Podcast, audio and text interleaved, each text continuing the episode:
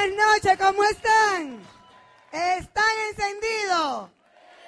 Yo creo que es un fin de semana de cambio, fin de semana de un llamado a la conciencia. Eh, México tiene mucho que ofrecer, México tiene material. Yo le decía ayer a los líderes que cuando nosotros eh, comenzamos el negocio en el 93, eh, eso fue que en julio del 93, yo estaba chiquita cuando eso. ¿Y por qué se ríe? Bueno, y, y, de verdad que uno de los mercados que nos impactó a nosotros cuando comenzamos el negocio fue el mercado de México que estaba en su mayor esplendor, con un liderazgo maravilloso, aquellos casé. Yo recuerdo que cuando hablaban de convenciones, solo queríamos que vinieran a hablar a la convención de la gente de México y yo espero en el corazón que eso vuelva y que en América Latina y el mundo el mexicano ponga su bandera y salga a representar bien a este gran país. Mi, lo, la sorpresa que nos han hecho a nosotros de, eh, de, nuevo diamante y de nuevo diamante ejecutivo y de nuevo doble diamante, adivinen con qué. Soy dominicana, vengo de la tierra del merengue, pero me encanta la cultura mexicana con mariachi. Con mariachi han sido todos mis reconocimientos porque me encanta, quizás porque hubo un momento eh, cuando yo era niña que en la República Dominicana la cultura eh, mexicana era muy fuerte y la, había un programa que era todas las noches telecine mexicano. Y yo recuerdo que mi madre siempre lo estaba mirando y, y, México en la canción, en el radio, ¿cómo no recordar eso? Si todas las casas tenían a México en la canción. O sea que llevamos a México por su cultura, eh, por su arte, por lo que son en el corazón y nos complace estar aquí. Es un privilegio, es un honor para nosotros, para Teo y para mí, poder compartir en esta tarima. Si yo estoy ahí atrás y yo le, estaba diciendo a Velázquez ahora, es que yo a usted nada más lo conocía en los cassettes. Gente que nosotros escuchábamos en cassette y que hoy en día somos amigos y podemos compartir. Señores, los sueños se hacen realidad. Porque un día yo estaba escuchando a unos grandes amigos hoy en día, mis hermanos, Sergio y Charo, cuando yo escuchaba los audios de cassette en esa época, de Sergio y Charo me motivaba.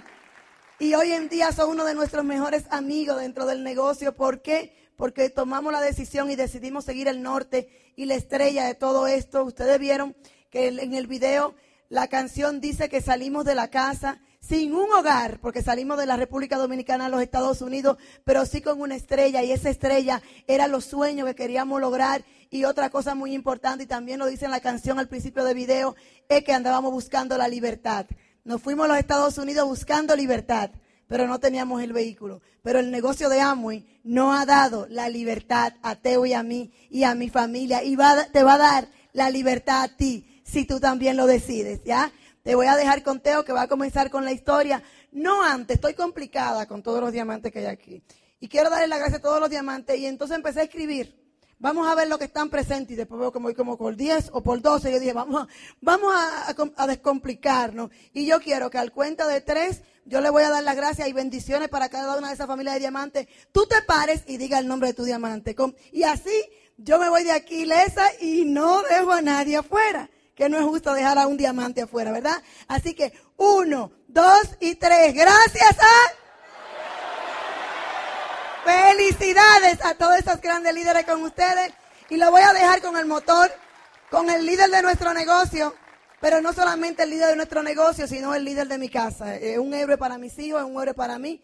Y una de las cosas que yo más, dos cosas que admiro mucho de mi líder y de mi esposo, Número uno es que nunca ha estado desmotivado, desde que yo lo conozco, él siempre está contento, él siempre está entusiasmado, vienen tiempos buenos, vienen tiempos malos y él siempre ha estado entusiasmado con la oportunidad, con el negocio y con una visión impresionante. Y segundo, que es un hombre de carácter, que es un hombre que yo lo admiro por eso, porque hace lo correcto, porque es correcto, aunque yo chille, brinque y patalé, él siempre va a hacer lo correcto y eso es una de las cosas que más yo le admiro a él porque es un hombre de carisma, pero que tiene un gran carácter. Así que lo dejo con mi diamante. Bueno, ¿cómo están ustedes? Bueno, pues somos Teo y Maribel Galán, venimos de República Dominicana. La idea esta noche y con toda nuestra participación es dejarte saber a ti dos cosas claras. Número uno, que tienes en la mano un gran negocio que te puede dar libertad financiera. Y número dos, que va a depender de ti. Así es que después de hoy no va a tener ninguna excusa. ¿Estamos de acuerdo? Ya cada vez que te eso de quejarte de alguien o de algo, te va a acordar de esta noche. Así que estás condenado a acordarte de nosotros la vida entera. Porque si haces el negocio, te va a acordar la vida entera porque vamos a estar siempre juntos, ¿verdad que sí? Ahora, si no haces el negocio, cada vez que tú estés en una situación donde el dinero o el tiempo te esté haciendo un mal, te va a acordar esta noche, cada vez que estés eso de quejarte. Así es que la maldición gitana, ¿te acuerdas de la gitana? La maldición gitana te va a caer, que está condenada a acordarte de mí la vida entera. Así que cuando tú te mueras, que te vayas para el cielo o para el infierno, dependiendo de cómo te portaste, no le vayas a decir a papá Dios, a quien sea que te reciba, papá Dios, tú nunca me diste una oportunidad. ¿Tú sabes lo que te va a decir? ¿Tú te acuerdas aquella vez que vino un dominicano medio gordito, que hablaba rapidísimo, a explicarte una cosa, hablarte una cosa? Yo fui que te lo envié para que te hablara. ¿Qué tú esperabas? ¿Que bajara yo a hablarte de la cosa esa? Así es que te felicito por estar aquí. Te felicito por estar aquí. ¿Por qué la historia? Es muy importante la historia. A veces uno va a una actividad como esta y empieza a escuchar la historia y uno dice, ¿qué me importa la historia de él? Sí, pero podría ser la historia tuya o quizá la historia de alguien que tú conoces o que vas a conocer en el futuro. Así es que eh, todo trae una enseñanza y esa es la idea. Por eso para mí siempre, cuando tú me enseñas a un campeón, a mí no me interesa ver al campeón, a mí me interesa ver qué hizo el campeón. ¿Cómo fue el camino de él? El campeón, al campeón no lo hace campeón el estar en el ring, ahí lo reconocen. Lo hace campeón lo que hace cada día. Así que importante es eso. A veces vemos, por ejemplo, a un Julio César Chávez, campeón de aquí de México. Y uno mira, wow, el campeón, sí, pero lo importante es el entrenamiento que él tomó en el tiempo. Vemos, por ejemplo, a Fernando Valenzuela, a mí me encanta el béisbol. Fernando Valenzuela, oh, Fernando Valenzuela, Hugo Sánchez, cualquier persona, cualquier deportista, cualquier artista mexicano de cualquier país. A veces uno mira solamente el resultado, pero no mira el proceso. Y en el proceso que se hace el campeón. Así es que no nos mira a nosotros como una gran cosa. Míranos, míranos como personas que en un momento tomamos una decisión, estuvimos sentados igual que tú, tomamos una decisión y mantuvimos esa decisión por un tiempo decente. Porque muchas veces que tomamos la decisión, pero no la tomamos por un tiempo decente. ¿Me, me explico lo que estamos haciendo? Salimos demasiado rápido. Este negocio nadie fracasa, la gente no termina el ciclo. Yo te invito a que termines el ciclo. Así es que yo entiendo que la vida nos enseña en cada momento lo que necesitamos aprender para lo próximo que te espera. La vida te va enseñando en cada cosa que te pasa y te va preparando para lo próximo que te espera. Y si tú estás despierto, no de estar durmiendo, sino de estar dormido, aquello llamo estar dormido. Seguir esperando que las cosas pasen o seguir esperando que las cosas cambien, haciendo uno lo mismo. Eso es lo que se llama estar dormido. Eh, estar dormido es como ir caminando para acá y pensar que vas a llegar allá. Eso es lo que yo llamo estar dormido. Así que entiendo que es tiempo ya de que te despiertes. No estar durmiendo, sino estar dormido, que tú asumas la responsabilidad de que depende de ti. De que si no ha pasado, ha dependido de ti. Y si va a pasar, va a depender de ti. La mayoría de las personas viven como pecado en refrigerador, con los ojos abiertos, pero no ven nada. Así yo espero que tú te despiertes y que asumas la responsabilidad de que depende de ti. Así es que no te quejes más. La gente se vive quejando y no se dan cuenta que cada vez que tú te quejas hay un 85% de las personas que se alegran de lo que te está pasando y hay otro 15% que no le importa. Así que, ¿para qué te vas a quejar? Asume tu responsabilidad, vamos hacia adelante. Y así es que, mira esto, Maribel y yo, yo recuerdo, Maribel y yo nos conocimos en Santo Domingo hace varios años atrás, y eso fue amor a primera vista. Desde que ella me vio, se enamoró de mí. Cuando, cuando ella vio esta figura caminando, yo, iba bajando en una discoteca, iba bajando la escalera, cuando ella vio esta figura, este cuerpo, este espécimen casi en peligro de extinción, ella dijo, ese es el mío. La cosa fue que, o sea, nos, conocimos, eh, nos enamoramos, eh, me di cuenta que tenía una soñadora y a veces eso es bueno y a veces eso es malo. Cuando tú eres una persona que quiere echar hacia adelante, es bueno cuando te encuentras una pareja soñadora. Y yo te digo algo, el mejor mastermind, la mente maestra más poderosa que tú vas a conseguir es con tu pareja. Así es que Dios quiere que tu pareja sea una persona soñadora y trabajadora, porque si no, tiene dos alternativas si tú eres un fajador, si tú eres una persona que te gusta echar hacia adelante, si tú eres un soñador y una persona que quiere progresar y tu pareja no lo es, o lo buscas el carácter para hacerlo independientemente de que tu pareja no quiera, o te vas a quedar en el fango junto con ella. Bendito el hombre o la mujer que tiene una pareja soñadora. Así que Dios me bendijo a mí con ella, nos conocimos, yo sabía, ella siempre decía, si, hubo otra vida, en esa otra vida yo tuve que haber sido una reina, una princesa, porque ella lo que, lo que a mí lo que me gusta es la vida hotelera, de hotel en hotel, de aeropuerto en aeropuerto, restaurante en restaurante, o sea que dura el asunto ese, ¿sí o no? Yo con 18, 19, 20 años, ella con 15 años, así es que, pero, qué interesante eso, porque yo pensaba que eso iba a ser con jugando béisbol, yo jugaba béisbol, a niveles importantes y yo pensé que iba a ser con eso. Pero pasaron cosas en la vida para que no sea con eso. Yo siempre decía, yo voy a echar hacia adelante. Yo voy a echar hacia adelante. Yo no quería ser uno más del montón.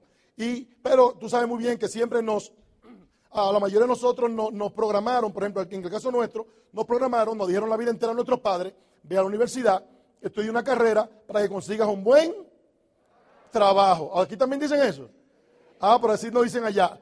Eh, ve a la universidad, estudia una carrera para que consigas un buen trabajo. Así que como a mí me dijeron eso, yo entré a la universidad a estudiar, estaba estudiando arquitectura, y, pero a mí me chocaba algo de la, de, la, de la cosa de la universidad, me chocaba que los profesores míos de la Universidad de Arquitectura, cuando terminaba la clase, nos íbamos juntos en un carro público, en un autobús.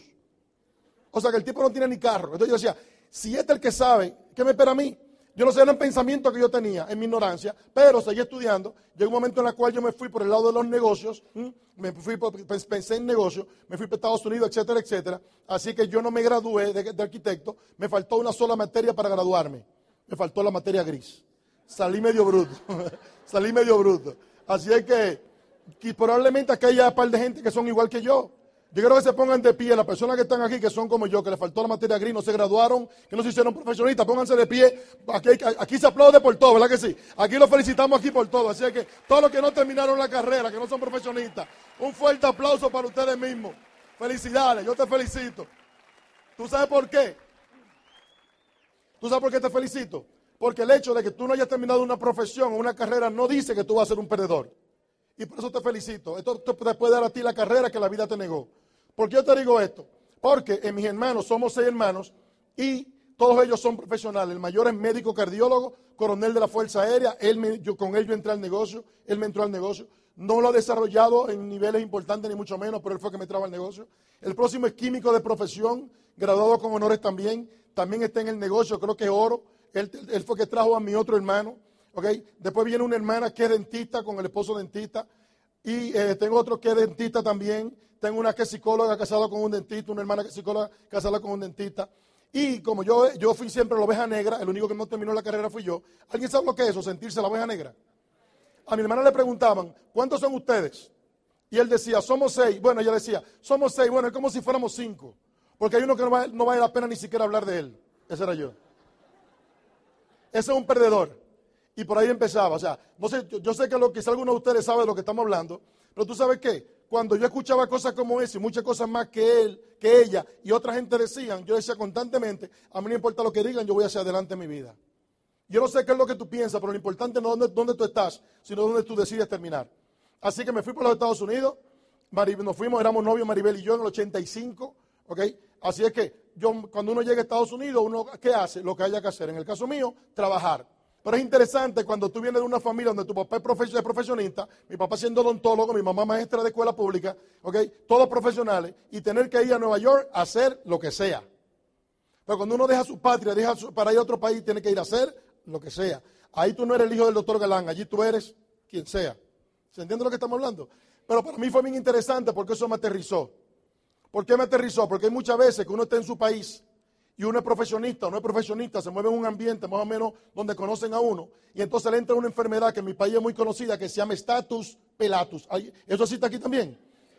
Increíble, entonces yo, yo le doy gracias a Dios que yo pasé por eso, porque quizás si me quedo en mi país, yo hubiera dicho, cuando me enseñaron este negocio, me dije, yo hubiera dicho, no, porque mi papá es el doctor Galán. ¿Tú me estás entendiendo lo que te quiero decir? Así es que, qué interesante eso. Así que viviendo, trabajé, en, trabajé de taxista, trabajé de instructor de gimnasio, trabajé de portero de discoteca, trabajé de mesero, trabajé en un deli lavando platos, lavando, lavando los calderos, cocinando. O sea que a mí no hay quien me diga que no se puede echar para adelante. A mí no hay quien me diga que no se puede echar para adelante. Dice lo otro, pero no a mí. Por eso yo no le acepto excusa a nadie. Usted quiere echar para adelante, aquí tiene una oportunidad. Yo sé lo que es. Yo sé lo que no tener cinco centavos en los bolsillos y tener que ir a tocar puertas en, en edificios y decirle, por favor, permítame lavarle todas las ventanas y págueme, yo nada más quiero que usted me pague 5 dólares. Yo hago todo lo que usted quiera, necesito que usted me pague 5 dólares. Porque si no era así, no comí ese día. ¿Tú me estás entendiendo lo que estamos hablando?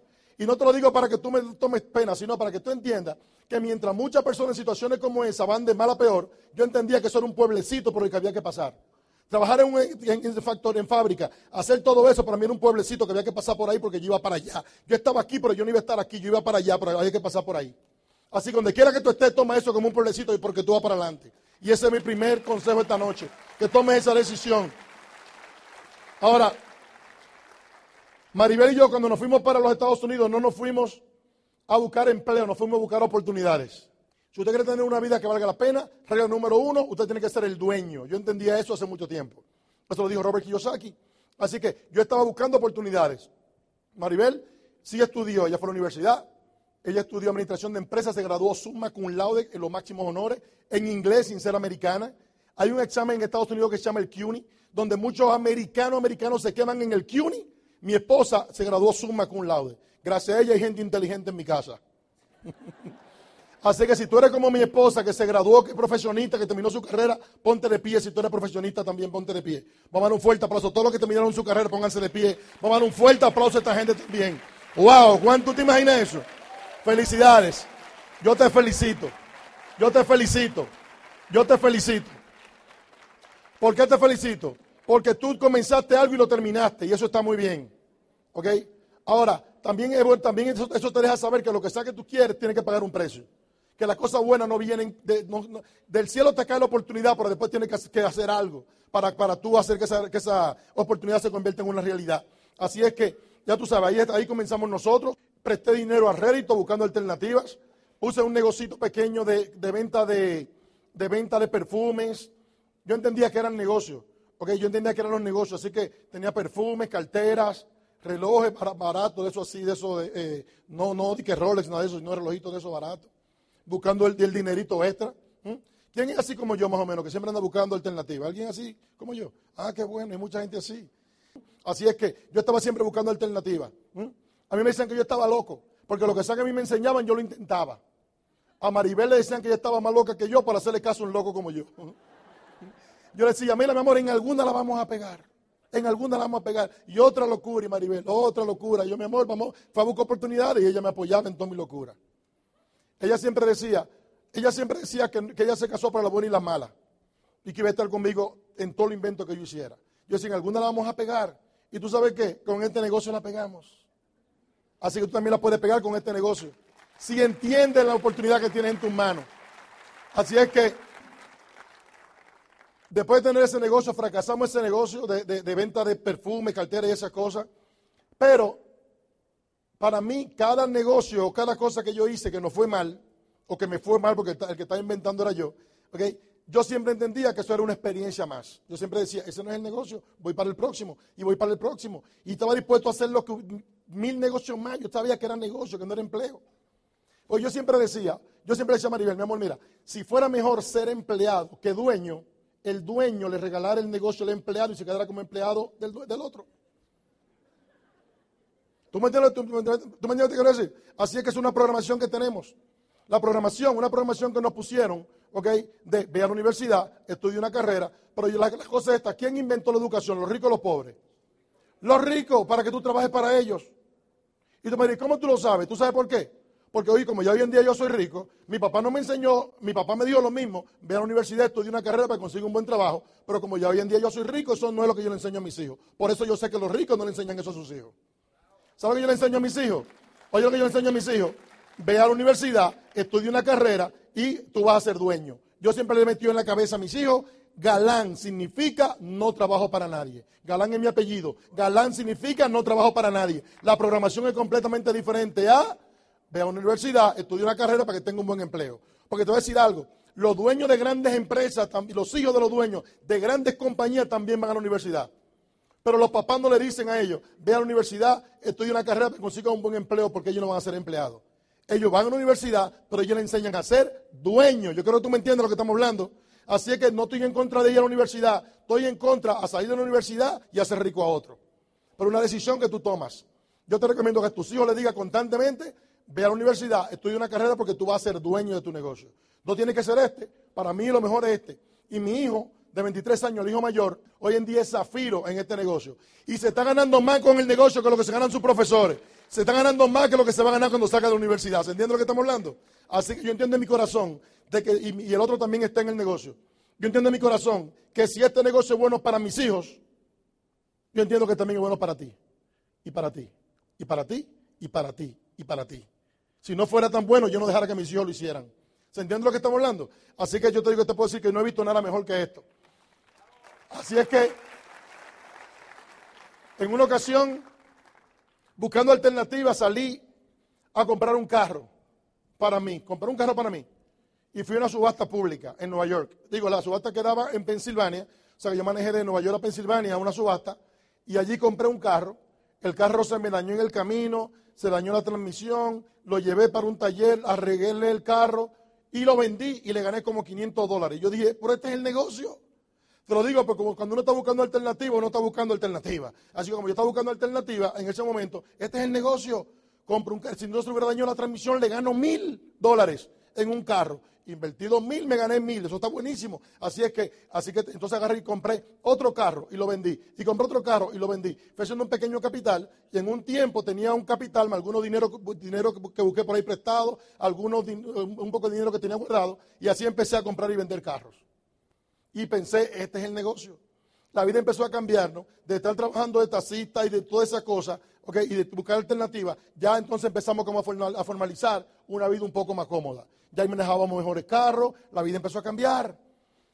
ya el negocio de vender carros lo tenía en la calle, ya por situaciones con los vecinos tuve entonces que buscar un local. Y ahí pusimos, ahí pusimos nuestro primer negocio de carros. Ya, entonces, ya eso, ahí viene el estatus pelato, ¿te acuerdas? Ahí empieza entonces el estatus, ya yo soy dueño de carro. Así es que yo andaba en un Jaguar, mi esposa andaba en un BM, en un, en el carro que quisiera porque era el carro de nosotros. Así que, pero llega un momento en el cual ya hay un tope en el ingreso y entonces ya, porque así como van subiendo los ingresos, también van subiendo los gastos, ¿cierto o falso? Así que ya los niños ahora en colegio privado, ¿te acuerdas? Ya ahora eh, Maribel viajaba más, la ropa que compraba era un mejor ropa.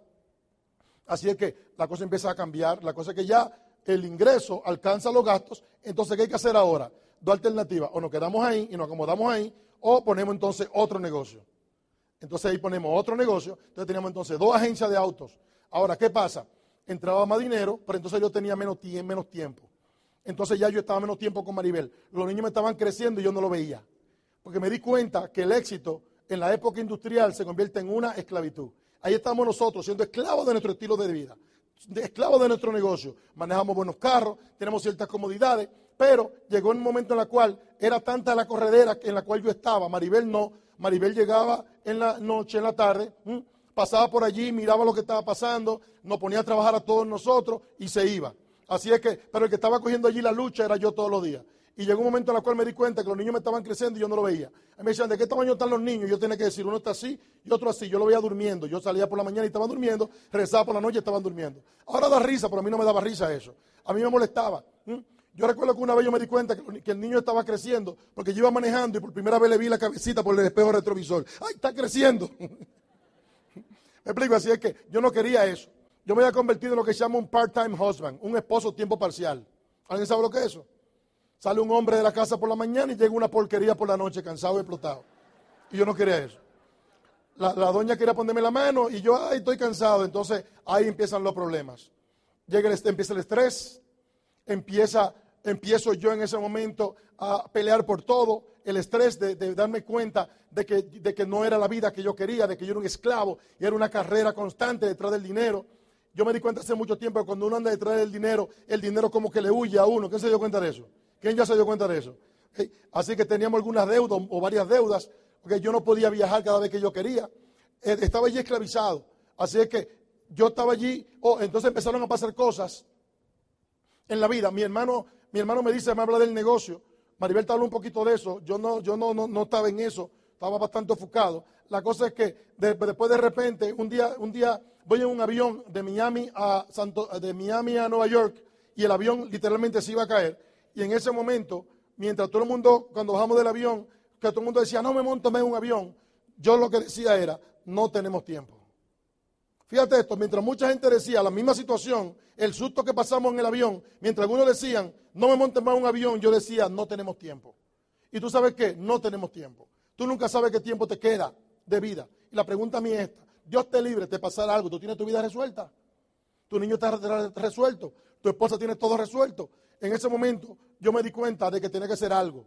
Y eso puede pasarte en un avión, pero también te puede pasar un accidente de automóvil, te puede pasar un rebalón en tu casa, te puede pasar, tú no sabes lo que puede pasar. Hoy en día hay tantas enfermedades que uno, nunca sabe. Sin embargo, uno lo piensa, uno siempre piensa que le va a pasar a otro. Nunca piensa que le va a pasar a uno. Así que eso fue para un momento de reflexión. En ese momento, ese super yo que tenía negocio, que andaba en carro bonito, que pensaba que tenía todo resuelto, llegó a, su casa con otra mentalidad. Ahora yo estaba constantemente diciendo, Dios mío, tiene que haber algo más. Si esta es la vida, no vale la pena.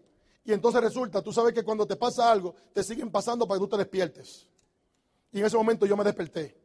Uno de esos días llego al negocio mío, entonces vengo y entro a la oficina, y vengo, qué sé yo, eran las 10 de la mañana, entro a la oficina, cuando voy entrando, el mecánico está debajo de un carro, porque yo tenía un pequeño taller de mecánica, está debajo del carro, vengo y entro a la oficina, estoy allí chequeando, haciendo un par de llamadas, entonces yo vengo y salgo, le digo a los vendedores, a los muchachos, nos vemos un rato, yo vengo como en una hora más o menos, la cosa es que voy saliendo, el mecánico está trabajando debajo del carro, sigo y me voy, pero recuerdo que se me queda algo, y cuando regreso me doy cuenta que hay dos clientes mirando vehículos y los vendedores no le están atendiendo.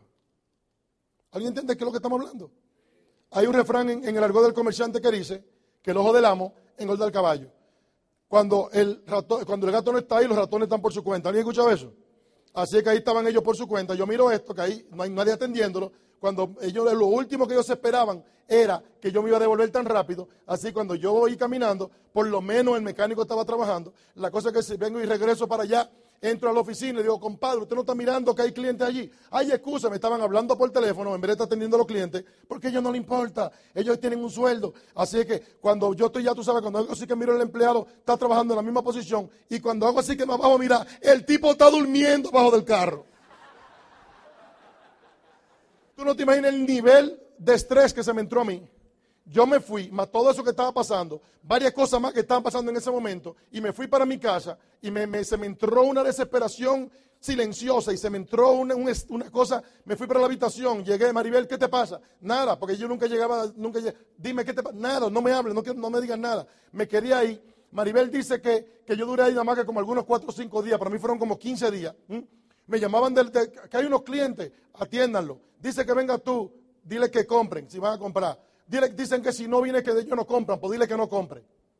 Yo de varios días sin el negocio.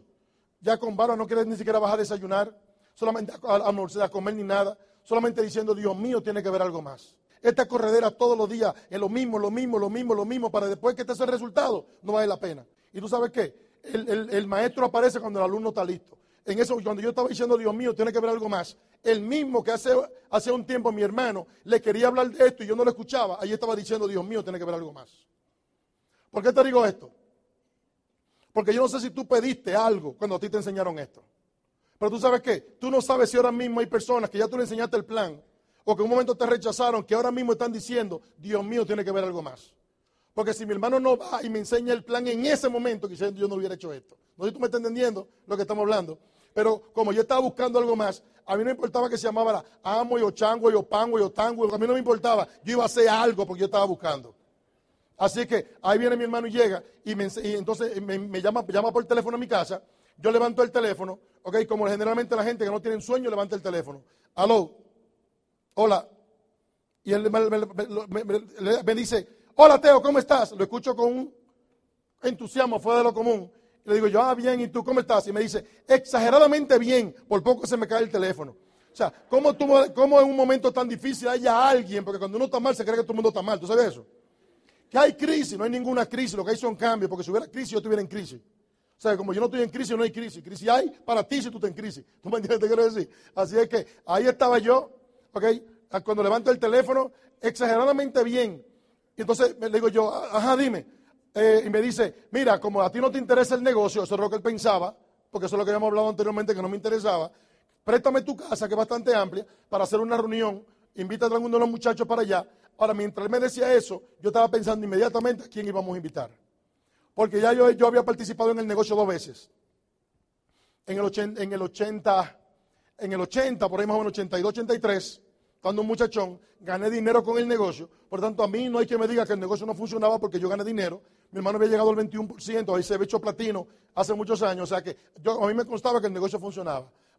pero y después pues, otra vez, otra vez entré, dos veces. Te lo digo porque hay muchas personas que han entrado al negocio, se han salido del negocio y créeme que nunca ha sido por la corporación de Amway. Siempre ha sido por cosas mal que hacen personas incorrectas, cosas incorrectas que hace mucha gente. Te lo digo para que te sientas tranquilo. Te lo digo, he estado en esto, tenemos ahora mismo 18 años. Hemos conocido mucho, mucho, mucha gente en este negocio. Y nadie deja el negocio, ni nadie tiene nada malo que decir de la corporación de Amway. Tú puedes decirlo de alguien que hizo una cosa mal, pero de Amway nadie, nadie puede decir nada. Así es que empieza con, con fuerza si tú eres nuevo, dale duro si tú no eres tan nuevo, que tú tienes la mejor oportunidad que te puedes imaginar. Así que yo, ya yo conocí el negocio. Así es que mi hermano mientras me decía nombre, yo hacía una lista de toda la gente que yo iba a tener allí. Así que así mismo empezamos, hicimos la primera reunión y mi hermano dio el plan. Yo no recuerdo lo que dijo. Yo solamente sé, en esa reunión había como algunas 20 personas y en ese plan que mi hermano dio, ¿sabe cuánta gente entraron desde el primer plan? Ninguno. Hicimos otro plan después, tres días después. Y fueron como algunas 20, 30 personas. Mi hermano dio el plan de nuevo, yo no recuerdo lo que dijo. ¿Sabe cuánta gente entraron en ese plan? Ninguno. Hicimos otro plan, 20, 25 personas. Mi hermano dio el plan, yo no recuerdo lo que dijo. Yo solamente sé que en ese plan, ¿sabe cuánta gente entraron? Ninguno. 60 parejas, 60 amigos nuestros, todas nuestras amistades, todos nuestros familiares ya habían visto el plan ya y a ninguno le interesó. Y en ese momento Maribel me dice, mi amor, nadie quiere entrar. Yo le dije a ella, mi amor, ¿tú sabes qué? A mí no me importa que nadie entre. Yo lo entendí. Si ellos no lo entendieron, ese problema de ellos. Yo lo entendí. Y si yo lo entendí, alguien más lo va a entender. Así que a mí no me importa que ellos entren o no. Ahora, mira esto. Tú estás buscando al que lo entienda. Mira la reflexión que yo hice. Ya yo sabía que la estadística decían que de cada 100 personas, una se iba a ser rico. Esa estadística yo lo sabía. Cuatro iban a terminar más o menos bien y 95 van a terminar mal. Y yo le dije, mi amor, pero solamente piensa esto. Si la estadística dicen que de 100, uno se va a hacer rico, entre todas mis amistades y familiares somos como 100 y hay uno que se va a hacer rico, voy a ser yo no son ellos. Así que vamos a buscar a los otros en otro grupo y en otro grupo. ¿Se entiende lo que estamos hablando? Te lo digo para que no pierda tiempo queriendo que sea tu hermano, tu primo, tu cuñado. Ojalá lo hagan. Olvídate de lo que digan, busca el próximo. En tu grupo que tú conoces, eres tú, ya, olvídate de eso. Busca el otro en otro sitio. Y ojalá aparezca uno más. Después de 18 años, ahora están entendiendo mis amigos y mi familia. Después de 18 años. Pero cuando empezamos a echar para dijeron, qué suerte ustedes tuvieron. Te van a decir eso a ti también. Te van a decir, cuando tú te, cuando tú te hagas rico, tú me avisas. Y nos hicimos ricos y le avisamos. Y después dijeron, si hubiera, si hubiera empezado contigo, el que tiene excusa te va siguiendo excusa. El que va a hacer esto, te lo, enséñame un cheque. ¿Alguien le ha dicho así? Óyeme, no le enseñe ningún cheque. El que va a hacer esto, ¿quién de los líderes le enseñaron un cheque para hacer esto? Ninguno. El que lo hace esto lo hace por fe. La Biblia dice, para el que cree, todo es posible. Ahora, ¿qué es lo que es posible? Todo. ¿Y qué es lo que todo? Todo es posible. Ahora, si la Biblia dice que para el que cree todo es posible, el sentido común me deja saber que para el que no cree, nada es posible. Entonces te das cuenta porque hay mucha gente que no consigue nada en la vida, porque no creen nada, no tienen visión, solamente tienen vista. Así es que así comenzamos nosotros. Empezamos a dar el plan. Mi primer plan fue una locura, ¿ok? Porque te va a tocar dar tu primer plan. Y el segundo, el primero, por más que tú vienes aquí para el primero va a ser malo. Así que da tu primer plan y el segundo empieza a dar planes. Así que comenzamos a dar planes. Mi primer plan había firmado, porque por ejemplo, Maribel Tablar firmó una convención a la República Dominicana, porque hay momentos de inflexión en el negocio. Hubo un momento en el cual yo supe que mi diamante iba a estar en Miami. Yo estaba en Nueva York. Mi diamante iba a estar en Miami. Yo vivía en Nueva York. 22 horas de camino. Me sacaron una cita para hablar con él 20 minutos y yo manejé. Mucha gente me dice, ¿por qué no te fuiste en avión? Porque son preguntas que la gente que está buscando justificaciones se hace. Porque antes eran unos kits como de ese tamaño grandísimo. Y yo me llevé como cuatro o cinco kits, porque si iba para Miami era buscar gente, ¿sí o no? Así que yo llené eso mi pizarra, que usábamos cuando en esos eh, pizarra, mi, varios kits. Así que yo manejé 22 horas a sentarme con mi diamante 20 minutos. Yo te hago una pregunta. ¿Tú estarías dispuesto a manejar 22 horas para sentarte con tu diamante o con tu esmeralda? Decirlo aquí es fácil, cuando estamos frente a eso que se sabe si es verdad o mentira. ¿Me, me explico lo que, te, quiero decir? Así es que, así que 22 horas. Porque el que quiera hacer esto no tiene ninguna excusa, está dispuesto a hacer lo que haya que hacer. ¿Mm? Manejando 5 horas bajo nieve para tener unos shows, para que no haya nadie. No para que no haya nadie, para tu ver la luz prendida y darte cuenta de que la gente estaban allí y que no te abrieron la puerta. después que te dijeron que, que, que te estaban esperando. Son cosas que te van a pasar. Son cosas que te van a pasar. 60 me dijeron que no. Y no fue no todos juntos, porque si los 60 dicen no al mismo tiempo, no, ya tú saliste de eso, ¿verdad que sí? Pero no es así, es uno a uno, no, no, no, yo te aviso, cuando tú eres rico tú me avisas, no me interesa, eso es mentira. Entonces, cada gente que te dice que no es como un pellizco, ¿cierto o falso? Es como un golpe que te dan. Porque lo malo del caso es que no te dicen solamente, no me interesa, pero mira, yo sé que tú eres un campeón y que tú lo vas a hacer. No es así, te dicen que no y te quieren sacar del negocio. ¿Tú sabes por qué? Porque como ellos no están dispuestos a pagar un precio, no quieren que tú tampoco lo pagues. Porque ellos saben que lo último que ellos quieren es que tú te hagas rico con algo que ellos no están dispuestos a pagar un precio. Es tan sencillo como eso. Así que eres tú que tienes que tomar la decisión de que lo vas a hacer. Sin importar lo que nadie diga. Tú vas a encontrar lo tuyo. Yo lo entendí. Ahora, ¿tú lo entendiste? ¿Tú lo entendiste? Digo, yo no sé si tú lo entendiste ya el negocio, pero yo lo entendí. Yo sé alguien más lo va a entender. ¿Qué yo entendí? Yo entendí que consumiendo vendiendo mucho poco y buscando a otro que haga lo mismo, que es lo mismo, que consuman, que vendan mucho poco y busquen a otro que hagan lo mismo, que es lo mismo, que consumen, que vendan mucho poco y que busquen a otro que hagan lo mismo, en el tiempo que va a pasar como quiera, se va a crear una red de consumidores, empresarios, y tú vas a ganar dinero mientras eso sigue creciendo, porque después eso comenzó, no hay quien lo pare. El problema es cuando está comenzando porque tú no sabes cómo hacerlo. Tú no tienes liderazgo, tú no tienes credibilidad, tú no estás seguro ni lo que estás haciendo, Así que por eso actividades como esta, para fortalecer tu creencia, para que te des cuenta que esto es verdad, que es una gran oportunidad que tú tienes en tus manos. Y lo más importante que tú sepas que tú lo puedes hacer. Para eso son estas actividades, para que te despiertes, para que te des cuenta que no hay nada mejor que esto. No hay nada. Mientras mejor, más rápido te das cuenta de que no hay nada allá afuera mejor para ti. Y te digo algo, no hay nada allá afuera. 18 años en este negocio, yo duré 20 años en Estados Unidos, yo soy un buscador de oportunidades. Okay. Tuve diferentes negocios. Ahora con el negocio viajamos el mundo hoy en día. Hemos hablado con empresarios, con dueños de negocios, hemos hablado con profesionistas en diferentes áreas. Y ninguno vive como vive, como, como se vive aquí. No hay nada allá afuera que dé lo que esto da. Por lo menos en mi entender. Nada que le permita a una persona común y corriente como yo lograr los resultados que esto da. No hay nada allá afuera. Así que mientras más rápido tú te dices en tu cabeza, no hay nada allá afuera mejor para ti. Porque mientras usted crea que hay algo más allá afuera, tú estar distraído con trabajitos, con negocitos, con tonterías. Cuando tienes un negocio en la mano que te pueda libertad pues tienes que darte cuenta de eso. Los dominicanos decimos no hay nada. Allá afuera no hay nada. Así que vamos, vamos a practicar, vamos a decirlo como tipo dominicano para que tú lo digas. No hay nada. Una, dos y tres. No hay nada. Así que mientras más rápido lo dices, mejor para ti. Date un aplauso por eso, dítelo todos los días. No hay nada. No hay nada. No hay nada. No hay más nada. No hay nada. Así que mientras más rápido tú, digieres eso, mejor para ti. Porque si no vas a seguir perdiendo tiempo. Hay gente que me dicen, mira, que me, que un proyecto, y yo otro más con un proyecto, porque mi país es el país de los proyectos, todo el mundo entiende un proyecto. La gente no comienza con los proyectos porque saben que el proyecto no va para ningún lado. Yo le digo a la gente, ¿tú tienes un proyecto? Sí, vete al proyecto, yo te espero aquí. Y van a hacer su proyecto, pierden dinero, pierden tiempo y después vuelven. De verdad, tiene razón, dime. Entonces, a mí me encanta. Tú tienes un proyecto, vete a hacerlo. Si yo fuera tú no perdiera tiempo, pues yo estoy aquí para decirte eso mismo, que no, no pierdas más tiempo en otra cosa. Es que yo soy dentista. Qué bueno, tiene uno un negocio para que la profesión que tú haces tú la puedas honrar. Que tú puedas hacer de verdad. Porque con, eso tú haces, con esto tú haces dinero y después tú haces lo que tú quieras. A mí me encantan los carros. Y, como me encantan, me encantan los carros, hoy en día yo tengo mi propio dealer de carro, el mío. A mí me encantan los carros. ¿A quién aquí le gustan los carros? Y mira, que la mañana el problema mío es en cuál me voy. Team Marín de Doping Así es que le fuimos consistentes en el propósito, ¿ok? Dimos nuestro primer plan, la gente se reía. Yo entendí que la gente se ríe cuando no entiende algo. Así que yo seguía buscando el que lo entendiera. El que lo entendía no se reía. Nos dimos cuenta cuando le damos el plan a personas, óyeme, mientras peor, a veces te lo digo porque a veces estamos buscando, dame darle el plan a Francisco que está necesitado. El que está necesitado no entiende. El que está necesitado está buscando algo para sobrevivir. No sé si tú me estás entendiendo. Le damos el plan a todo el mundo, pero entiende que hay muchas veces que ese que tú tienes miedo a enseñarle la oportunidad, ese es probablemente el próximo líder que tú vas a tener. Yo hoy fui, una de las personas que tenemos en el grupo es un diputado, lo que sería un congressman, no sé cómo se llama aquí, un diputado de la República. Él fue vocero de la bancada del partido en poder, una persona, una persona sumamente importante en la República. Cuando, cuando, yo le, cuando, cuando él empezó a hacer el negocio, tenía su tremenda casa con piscina, Mercedes-Benz, vehículos, muchísimo, una vida increíble, otros negocios y todo eso, y lo entiende de una vez. Vamos a donde empresario de alto nivel, le enseñamos el plan y lo entiende de una vez.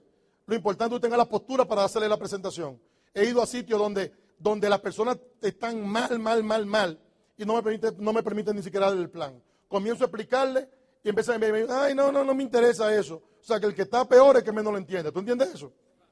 Así que le damos el plan a todo el mundo, pero busca gente que te sea difícil darle el plan. Busca gente que te sea difícil darle el plan. Así es que, señores, tenemos una gran oportunidad en las manos. La vida puede cambiar. Nosotros llegamos a directo en ocho meses, hace muchísimos años de eso. No había internet, no había evidencia. ¿ok? En ocho meses no tomó llegar al 25%. Nosotros dijimos, vamos a darle un año, un año haciendo lo que haya que hacer. Un año va a pasar como quiera. A los ocho meses nos hicimos directo. Dos meses después nos hicimos Rubí. Ahí nos invitaron a dar nuestro primer seminario en Rubí. Una pareja espectacular, maravillosa, fue a Nueva York a, dar un seminario, darle un seminario. Y entonces cuando terminó el seminario, se sentó con nuestro diamante, Iván Morales, para que pida un aplauso en paz descanse.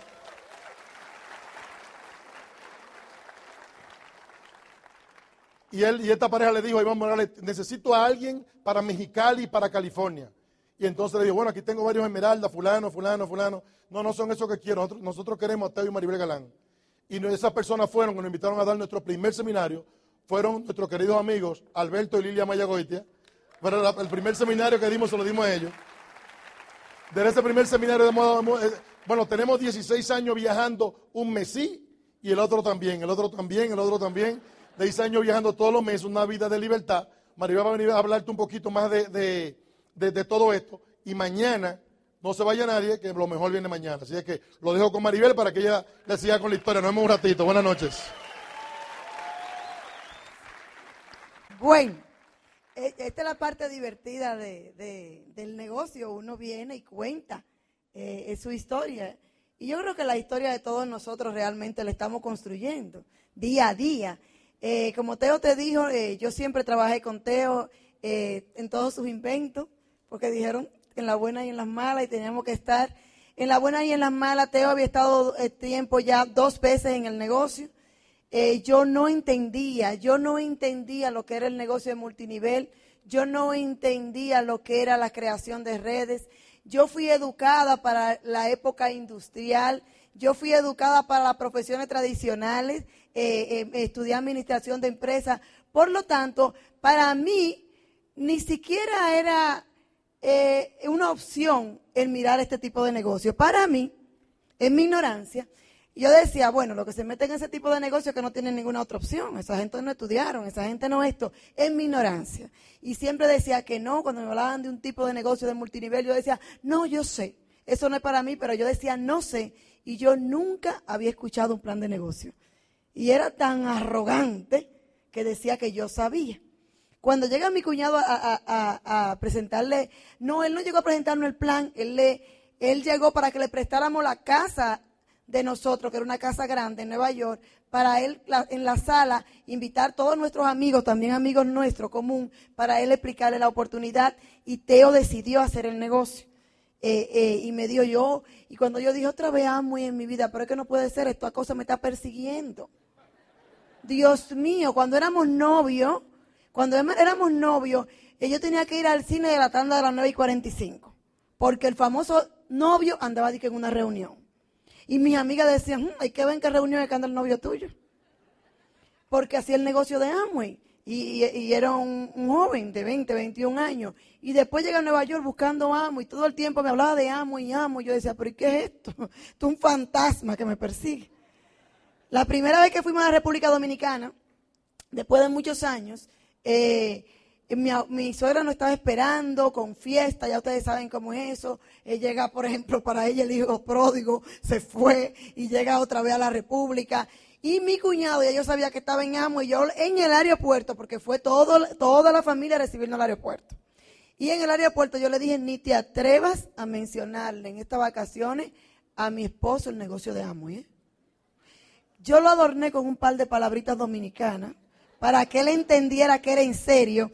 Y él trataba de no hablarle del negocio de amo, y aunque un día se me escapó y lo llevó de que a lavar el carro y puso un cassette y lo dejó escuchando el cassette en lo que él dice hacía una diligencia. Y eso empezó a sembrar la semilla en Teo. Cuando él viene entonces, en julio del, del 93, a los Estados Unidos y quiere hacer esta reunión, Y me dice, Teo me dijo esa noche, mi amor, yo voy a hacer el negocio de amo. Y yo le dije, bueno, pues yo te acompaño. Pero yo pensé para mí adentro, ¿qué va? Mi cuñado viene y lo entusiasma, se va, él viene de vacaciones. Y cuando él se vaya, eso en un par de semanas ya yo lo saco del negocio. Y cuando yo veo que llega el lunes, y Teo llega temprano, cosa que no era eh, eh, lo usual, él llegaba a las 10, 8, 9 de la noche, y llega a las 6 de la tarde y me dice que eh, tenía un traje. Y no venga a explicar lo del traje. Tenía un solo traje. El traje de la boda, de los cumpleaños, porque él no trabajaba así, de los bautismos, de las confirmaciones, de los funerales, y una corbata con el nudo hecho. Y yo veo que él llega y se va a bañar y pone el traje, saca el traje y lo pone arriba de la cama. Y yo le digo, mi amor, ¿para dónde tú vas tan temprano? ¿Y qué tú haces aquí? Me dice, acuérdate que Dagoberto nos dijo de la reunión. Y yo le digo, ¿y dónde la reunión? Y me dice, en un hotel, en, en, en Midtown Manhattan. Digo yo, en un hotel. Y el traje. Y yo no puedo, despreocúpate que yo también voy. Yo no fui a ver el negocio, yo fui a cuidar mi negocio. Realmente a eso fue que yo fui. Y esa fue la primera vez que yo me senté y vi la oportunidad de negocio, la primera vez, porque cuando hicieron la reunión en mi casa, como a mí no me interesaba, yo me fui para la habitación arriba en el segundo piso con mis hijos. Le preparé la picaderita, refresquito, café, lo dejé ahí con la muchacha y nos vemos, quedan todos en su casa. Y yo me senté y cuando yo miro, yo miro la proyección, a mí me gustan mucho los números, la matemática, y yo miro la proyección geométrica. Y yo veo que una bolita busca un circulito y otro circulito y otro circulito y que otro circulito. Yo digo, pero ven acá. Es todo esto de sentido y productos que todos como quiera de consumo masivo diario, todos usamos esos productos en nuestra casa. Y un circulito busca otro círculo. Y yo no decía nada, pero yo pasé la noche entera haciendo círculos en mi cabeza. Y yo decía, pero es que ya si la encontramos, por fin yo decía, siempre Teo y yo decíamos, tenemos que crear una máquina que cuando nosotros lleguemos a los, a los 40 años, pon tú, esa máquina funcione para nosotros y nosotros poder parar de trabajar y disfrutar de la vida. Pero no sabíamos cuál era la máquina ni cuál era el vehículo. Cuando yo empecé a pensar en los círculos, yo dije, aquí está, esta es la máquina de los circulitos. Vamos a crear redes y una gente busca otro y otra gente busca otro y otra gente busca otro. Y no depende de Teo y Maribel, sino de un grupo de personas buscando personas. ¿Qué tan difícil entender eso? Con el tiempo, el negocio se te va a expandir. Con el tiempo, tu negocio va a crecer. Con el tiempo vas a tener los resultados. Y entonces decidí hacer el negocio y me dijeron, me dijeron, ya yo estaba negativa, que teníamos un seminario esa semana. Y fuimos al seminario y mi cuñado desde el principio decía, no vayan al seminario. Digo, no entren al negocio, vayan a la convención. Y Teo le decía, no, no, yo voy a firmar. Y yo, pero ¿cómo que no? Tenemos que firmar el negocio es, y yo no puedo ir a una convención porque yo tengo compromiso. Yo armé un viaje, yo venía para acá, para México, con un grupo de pareja, que yo armé el viaje para Cancún, para sacar a Teo un poquito de la rutina y de, lo tedioso del negocio tradicional. Y cuando eh, estamos en el seminario sentados, y empiezan a hablar y empiezan a hablar de la convención y que pasó una en Orlando, pero que tenemos una oportunidad, el nuevo que estaba ahí, porque había, eso estamos en República Dominicana. Digo, estamos en el seminario de Nueva York, porque en República Dominicana hay una convención la próxima semana. Vengan para acá todos los que van para la convención en República Dominicana. Yo di cuatro zancazos, yo estaba en tarima y le digo, te arranca para acá que vamos para la República, para la convención. Y Teo decía, ¿qué? Pero tú me decías que no. Yo, vamos, que vamos. Porque nosotros le dijimos a mi cuñado, me está gustando el asunto. Ahora, yo quiero ver las personas que tienen los resultados con este negocio. Yo quiero ver las personas que tienen el estilo de vida. Yo quiero ver, conocer las personas, porque si vamos a hacer esto en serio, queremos ver que realmente funciona. Y dos semanas más tarde, nosotros yo estaba cancelando mi viaje a Cancún. Todavía esa gente no ha visto el plan porque son casi enemigos míos después de eso. Porque le armé el viaje y me desmonté del viaje. Y nos fuimos a República Dominicana y esa primera convención fue mágica. El viernes en la noche, Teo y yo llorando, ya estábamos prometiéndonos que esto era lo que el Señor había puesto en nuestra vida y que lo íbamos a hacer, que este era el vehículo para ser libre, para hacer nuestros sueños realidad. Y de ahí en adelante, Teo y yo hemos parado de dar el plan, de hacer el negocio. Tiempos buenos, tiempos malos. Y con el entusiasmo que salimos, con la visión que llegamos a Estados Unidos, yo, me quería, yo quería venir el sábado. Yo le decía, vámonos, vámonos, que nos van a coger la gente en Nueva York. Y, llegamos y empezamos a trabajar con entusiasmo. Palabra clave. con entusiasmo, que la gente va en tu brillo. Todavía yo estoy apasionada, enamorada de este negocio, enamorada del concepto. Me encanta ir a una casa y despertar el entusiasmo y la esperanza en una pareja y sembrarle una semillita. Me encanta, es una pasión. Es vivir plenamente cuando tú haces algo que te apasiona. El entusiasmo es clave. Porque Teo y yo, tú crees que sabíamos más del negocio cuando llegamos a Nueva York después de la convención. No sabíamos nada. Pero estábamos entusiasmados. No brillaban los ojos. La gente decía, estos locos tienen algo bueno en las manos, hay que acompañarlo aunque no sepamos lo que es. No sabíamos explicar la oportunidad. No sabíamos entregar un kit. Y como te dijo, te ocho meses y, diez meses. Y nosotros tuvimos una pareja que, que en paz descanse, pero yo no puedo dejar de mencionarle en una tarima porque seríamos desagradecidos, que son nuestros mentores, nuestros amigos, nuestros grandes maestros, esos grandes de grande, Iván y Mili Morales, que trabajaron con nosotros directamente. Estos fueron las personas que realmente sembraron el sueño en Teo y Maribel. Las personas que nos dijeron, se puede tener una vida mejor. Ustedes van a ser grandes, ustedes van a hacer esto. Y yo sé que cada vez que nosotros hablamos en el cielo hay fiesta.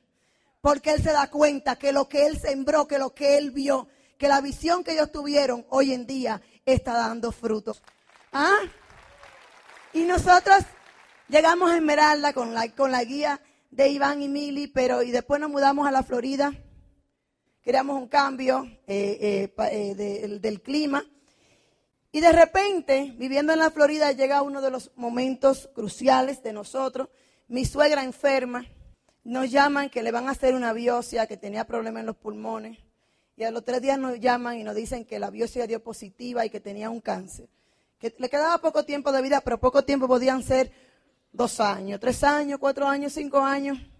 Y, el, y yo le dije a Teo, mi amor, llegó el momento de regresar a la República, porque los últimos años de tu madre, yo quiero que tú lo pases con ella y que disfrute de sus nietos también, porque para eso hemos hecho este negocio, para tener libertad. Y si estamos en el nivel de Esmeralda y somos libres porque no trabajamos para nadie y hacemos el negocio y no depende de nosotros y creamos una máquina, llegó el momento de regresar y cumplir con la promesa del negocio que es libertad. Y nos fuimos a la República Dominicana y nos dedicamos mucho, siempre enfocado en el negocio, allá también empezamos a hacer el negocio allá, pero enfocado eh, mucho en, el tiempo de calidad para mi suegra, éramos los que estábamos ahí, era lo que eh, los proveedores económicamente, lo que no importaba si amanecíamos, porque no teníamos que salir a trabajar al otro día, mis cuñados todos tenían compromiso de trabajo y con su familia, y en esa época yo le dije a Teo, ¿vis? Esas son de la promesa del negocio. Nosotros no tuvimos que cerrar un negocio, que buscar una carta, que buscar un permiso de trabajo. Podemos amanecer con ella, podemos estar con ella y dedicarle el tiempo de calidad. Pensábamos que iba a ser mucho tiempo, pero solo nos duró ocho meses. Pero bendito sea este negocio, que en esos ocho meses nosotros pudimos estar todo el tiempo con ella. La pregunta es, ¿tú podrías dedicarle un año, dos años de una enfermedad a tus padres sin que te haga un, un desorden económicamente? Empezamos a hacer el negocio en la República y, de nosotros duramos en Esmeralda aproximadamente ocho años, ocho años que yo le debo a Teo y se lo estoy pagando después. Porque a mí me tocaba un crecimiento eh, y, desatarme de algunas cosas personalmente que no me permitían eh, crecer en el negocio. Teo sí estaba preparado, yo creo, para, para el diamante, pero lamentablemente como para la buena y para las malas, yo soy su pareja y su socia de negocio. Yo pasé ocho años y, yo recuerdo que en esos ocho años nosotros no paramos de dar el plan, no parábamos de dar el plan y de, buscar gente y entraba uno y se salía otro, hablando de la República Dominicana, porque el negocio en Estados Unidos seguía funcionando y buscábamos uno y otro y uno y otro y no y no y no y ya voy a ver y todas las noches llegábamos y Teo me decía, todo el mundo está entrando. Y yo le decía que todo el mundo está entrando, nadie está entrando. Y él me decía, tú no tienes visión, tú no lo estás mirando. Yo veo miles de gente entrando a nuestro negocio. Todo el mundo está entrando y esa es la actitud que debemos asumir cada uno de nosotros de que todo el mundo está entrando en su negocio. Todo el mundo está entrando. No importa porque eso llega. Eso va a llegar. Y en 2004, en la República Dominicana, rompieron cinco diamantes. Un mercado que tenía ocho años atrás había roto un diamante. Y mis hijos siempre estuvieron muy involucrados en el negocio, desde pequeñitos. Siempre que teníamos, hacíamos el mapa de los sueños, lo hacíamos con los niños, lo que pegábamos en la nevera. eh, lo hacíamos con los niños. Yo soy bien, bien excéntrica. Yo una vez puse un póster de un carro que Teo quería en la pantalla de la televisión y no veíamos televisión. Veíamos el carro que Teo quería cuando veíamos la televisión. Eh, yo, tú sabes, que los coléricos somos medio, ¿verdad? Y, ellos siempre eran parte de eso y a veces querían un juguete nuevo eh, de, de, esos que salen y el grande decía, vamos a pedir tal cosa y el chiquito, no, cuando lleguemos a diamante. Ah, bueno, está bien, cuando llegamos a diamante y todo era cuando llegáramos a diamante. Ya el chiquito quería algo y decía cuando lleguemos a diamante y él decía, cuidado si tú dices eso delante de papi y mami. Y yo decía, pero ¿y por qué? ¿Tú sabes por qué? Porque ya ellos habían perdido la fe en nosotros, porque cuántos años cuando lleguemos a diamante.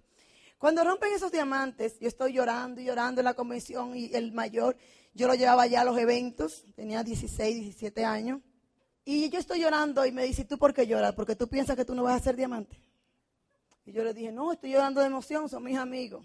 Y ese fue el primer la. Y en ese mismo mes, ya él estaba haciendo arreglo para, para irse a estudiar a Estados Unidos, eh, cuando terminara la high school. Y en ese mismo mes, para el próximo año, una tarde Teo está vistiendo porque vamos a dar un plan y yo me estoy tomando mi cafecito. Y él llega de jugar basquetbol de, de, un club y me ve y se sienta. Y me dice, mami, yo quiero hacerte una pregunta. Y yo digo, sí, mi amor, dime. Realmente, ¿cuándo es que ustedes van a llegar a diamante? Y yo le dije, sí, a lo que yo siempre le contestaba la misma respuesta. Bueno, cuando pongamos el trabajo, vamos a llegar a diamante. Y me dijo, qué pena, mami con una mirada tan profunda, con una mirada tan triste, con una mirada de desconcierto, con una mirada de desencanto y de desilusión, me dijo, qué pena que desde que yo tengo cinco años, todo lo que queremos en esta casa es en torno al diamante. Todo el sueño y todas las cosas, todos los objetivos, todos los viajes, todo el estilo de vida es porque vamos a llegar a diamante. Y yo me voy el año que viene y yo no voy a disfrutar del estilo de vida del diamante porque lo que lo van a disfrutar son mis hermanitos más chiquitos. Y yo creo que no es justo. Y yo no dije nada. Yo solo lo miré, no encontraba dónde meter la cara. Y me terminé de tomar el café y me fui a donde Teo. Y yo iba llorando, yo no soy llorona. Yo, por ejemplo, ahora tengo eso de llorar, pero yo todo lo mío es en grande. Si yo hablo, hablo, y si yo lloro, lloro. Entonces, si lloro, no puedo hablar. ¿eh? Y yo llego y le digo, mi amor, nos vamos diamante. Y Teo que está afeitando, ¿cuánto ya teníamos 12 años en el negocio, imagínate tú. 11 años teníamos en el negocio, ¿cuántas veces yo le había dicho que no íbamos diamante? En toda convención, en todos los seminarios, todo el tiempo no íbamos diamante. Y él me dice, sí, mi amor, nos vamos diamante. Y yo, no, no, no, tú no has entendido, ven acá. Y cuando él me vio llorando, él dice, ¿qué pasó? Y yo le cuento lo que pasó allá abajo. Y yo le dije, tú estás listo para la carrera. Tenemos un año para romper diamante. Y él me dijo, yo siempre he estado listo para la carrera. Yo le dije, ok. Y después me arrodillé, hice una oración y le dije, ay Señor, yo he, yo he querido hacer esto en el tiempo mío. Pero no es en mi tiempo, es en el tuyo. Dame dirección si este es el momento, porque si este es el momento, estamos listos para correr la carrera. No quiero dejar ir a mi, a mi hijo a Estados Unidos con la desilusión de que sus hijos, de que sus padres no cumplen con la meta que se pusieron, porque si no, ¿cómo yo le digo a un hijo mío que usted logre lo que usted se propone en la vida, que usted cumpla, que usted logre una meta, cuando yo, él me ha visto correr 10 o 12 años y no lo hemos cumplido. ¿Con qué calidad moral yo le sigo a mis hijos? Si yo no he hecho y no he sido responsable suficiente para hacer lo que tenemos que hacer para lograr nuestra meta. Dame dirección, indícame. Y esa noche, ah, cuando llegamos del plan, llamó una persona. Una persona que nos, que estaba buscando, que quería hacer el negocio eh, eh, y, estaba hace mucho tiempo rajado. Y todavía eso no me dice nada. Y al otro día, cuando llego del gimnasio con Teo, recibimos una llamada de otra persona que me dijo que no pudo dormir pensando en nosotros. Y que iba a hacer el negocio de nuevo. Que se iba a firmar y que se iba. Y te digo algo, ahí yo dije gracias. Ya estamos listos, ya tenemos tu bendición, ya nos diste la puerta abierta. Vamos a correr y le voy a decir algo a mi gente. Yo no sé si tú crees o no crees. Y eso es algo personal. Pero ninguna de esas dos personas hicieron nada. Eso fueron una llamada de debut y despedida y empezamos a correr. Y ese fue el año más maravilloso de compenetración familiar que Teo y hemos tenido, de trabajo en equipo. Y ahí yo entendí, ahí yo entendí que yo tenía mi caballo de, mejor caballo yo lo tenía atado con mi temperamento, con lo que tú hiciste, con lo que tú no hiciste. Las mujeres somos multitask. Las mujeres sí cocinamos, atendemos la tarea, vemos la novela, hablamos por teléfono, regañamos a los niños y si el marido está por ahí también lo regañamos, todo al mismo tiempo. Los hombres no pueden hacer eso, no pueden. Pero yo quería que Teo trabajara igual que yo. Y yo me perdía del, él tiene una calidad humana, un don de gente. Eso es lo que Teo tiene, don de gente. Y yo no lo estaba aprovechando por mi ego. Y no aprendí a trabajar en equipo. Y de momento dije, me voy a despojar de todo. Vamos a trabajar en equipo. Yo soy la estratega. Si yo, yo me di cuenta de que si yo le ponía 30 planes a Teo y se lo agendaba, él daba 30 planes, 40 planes, 50 planes. Pero si yo le, daba, le dejaba la agenda a él, él daba lo que parecieran. Y yo dije, no, estoy desaprovechando esto. Vamos a trabajar en tu fortaleza, en mi fortaleza, y por un año no vamos a olvidar de las debilidades de cada uno y de estar reprochándonos cosas a cada uno. Por un año vamos a trabajar en equipo porque tenemos una razón muy grande que es nuestros hijos, porque no tenemos derecho, derecho a sembrar en el corazón de un niño un sueño y no luchar y ser responsable suficiente para cumplírselo. Un año. La gente me dice, ¿y cuánto le tardó llegar a diamante? Y yo le digo a la gente, un año. A ti te va a tomar un año si tú lo decides hoy. No importa el tiempo que tú tengas. Esto no es una carrera, esto es un maratón. Nadie le pregunta en qué tiempo le tomó. Y a partir de eso, señores, ahí en ese momento, cuando nosotros rompimos diamante, ese muchacho, lo primero que dijo, cuando yo cumpla mi edad, voy a hacer el negocio. Y el primero que toma nota, nuestro primer admirador, él dice que el mejor orador que él tiene, que él le encanta ver es su papá. Él dice que somos los héroes. En el, en el no nos dice papi, en las orientaciones y en las reuniones no dice papi y mami, sino mi doble diamante, Teo y Maribel, porque tiene un respeto hoy en día. Ese mismo muchacho volvió a la República Dominicana. Se dio cuenta que el mundo era muy difícil allá afuera y dijo, yo voy a hacer el negocio. Y ese mismo muchacho hoy en día tiene 23 años y es Zafiro en el negocio. Por esa decisión que nosotros tomamos en ese tiempo. Y la vida te puede cambiar, señores. Hay muchas promesas del negocio, es algo maravilloso. Eh, yo soy hija única, le pudimos comprar un apartamento nuevo de paquete a mami. Mami duró 30 años viviendo en los Estados Unidos y yo la oía siempre con la misma cantaleta. Ay, yo quiero tener un apartamento en Gasco. Y duró 30 años y trabajó 30 años en Estados Unidos y ella no podía comprarse ese apartamento. Y Teo y yo llegamos a Diamante y le compramos ese apartamento y se lo amueblamos. Y ella está feliz. Ella, eso es bendiciones todos los días. Nosotros podemos ayudar a instituciones benéficas, ayudar a los hermanos de Teo. Cuando alguien tiene una situación, yo le digo, aquí no se presta, aquí le regalamos el dinero, porque para eso es el dinero y para qué tú lo quieres. Y Teo me dice en estos días, pero yo parezco un banco, digo yo, ¿qué tú quieres? Que vengan a buscar prestado donde ti o tú salir a buscar prestado. Yo prefiero que vengan a donde mí. ¿Ah? Y, poder viajar y poder dedicarle tiempo a tu familia. Mi sueño era educar a mis hijos. Mi sueño era formar a mis hijos. Mi sueño era ser amiga de mis hijos y eso, por eso hoy en día me siento una mujer realizada, feliz, realizada en todos los aspectos, realizada como mujer, como individuo, como madre, como esposa, como hija, porque le cumplo a mi madre y poder estar con mis hijos y poder pasar tiempo de calidad y poder ser amiga de ellos. Hoy en día yo soy amiga de ustedes y me ven bailando hip hop, reggaetón y todas esas cosas. Es algo maravilloso y que ellos puedan confiar en mí. Porque yo decía, no es la sociedad, porque la sociedad no es responsable de tus hijos, es usted. Lo que pasa es que los hijos hoy en día, si usted le pone una computadora, un teléfono celular de esos, de esos inteligentes en su, en su habitación y una televisión, usted le puede pasar el plato de comida por debajo de la puerta. Y a los hijos hoy en día lo está educando el internet. A los hijos hoy en día lo está educando la televisión porque los tíos papás, todo el mundo trabaja y nadie tiene tiempo para sentarse con un muchacho, para hablar con ellos, para dedicarse a ellos, para entender esa adolescencia que a veces es tan difícil porque no son ni grandes ni son chiquitos. ¿eh? Es el sistema que está educando a tus hijos porque antes las mamás se quedaban en la casa y hasta un castigo de la mamá era un castigo en amor. Hoy en día los niños están solitos. Hoy en niños, los, niños andan vagando por ahí. Tú mira, miradas perdidas. Yo no quería eso para mis hijos. Y este es el mayor regalo que me ha dado este negocio, el poder educar. criar a mis hijos, eh, poder viajar, viajar con ellos, que son los viajes que más me gustan. Yo le decía a, Tom ahorita, a Tom más que a mí me encantan los conciertos. Acabo de estar el miércoles en un concierto de Maná en la República Dominicana y me muevo por donde quiera a los conciertos, voy a los conciertos, hay uno que le gusta la música eh, eh, urbana, hay otro que le gusta la música pop y yo me voy con cada uno, cada vez que yo me pongo concierto yo digo, me ponen a mí, me inscriben y yo comparto con ellos y voy con ellos. Yo recuerdo los niños como han estado involucrados. La niña, siempre estamos escuchando canciones juntas. A mí me encanta porque así yo la conozco. Y nos ponemos, y en la cama de ella estamos escuchando todas las canciones de, esos artistas jóvenes. Eh, si viene, que si viene Juanes, mami, yo quiero ir al VIP de Juanes, vámonos para el VIP de Juanes y lo, y lo disfrutamos. Tiempo de calidad con ella. Y yo recuerdo que una vez, en mi casa todo el mundo, el que ve una película, es un mensaje bueno para el negocio. Tenemos un cine en la casa, no es una televisión grande con mucha bocina, no, un cine.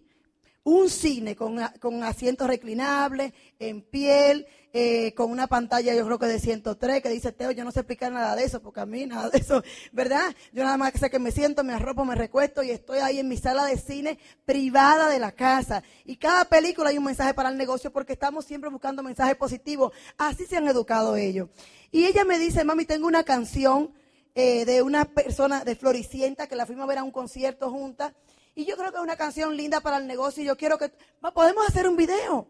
Porque la canción dice que hay un cuento y que la vida de cada uno es un cuento y que tenemos que hacer que ese cuento valga la pena y que cada sueño de nosotros se convierta en una ilusión y que luchemos por los sueños y que no dejemos perder ese ángel que tenemos de niño en nosotros, porque si perdemos el ángel vamos a perder nuestra ilusión y que se van a parar las balas y que solo se van a quedar gente buena. Y ella me dice, todo eso es el negocio, mami. Vamos a hacer algo con eso. Yo le dije, vamos a hacerlo. Y ahora les voy a dejar a ustedes con esta historia que de nosotros eh, lo que hemos venido haciendo con este cuento que valga la pena. Y yo espero que usted tome la decisión este fin de semana de que hacer que su vida, que su paso por la tierra, que este cuento, que esta historia que tú estás construyendo valga la pena y pueda ser repetida por generaciones en tu familia.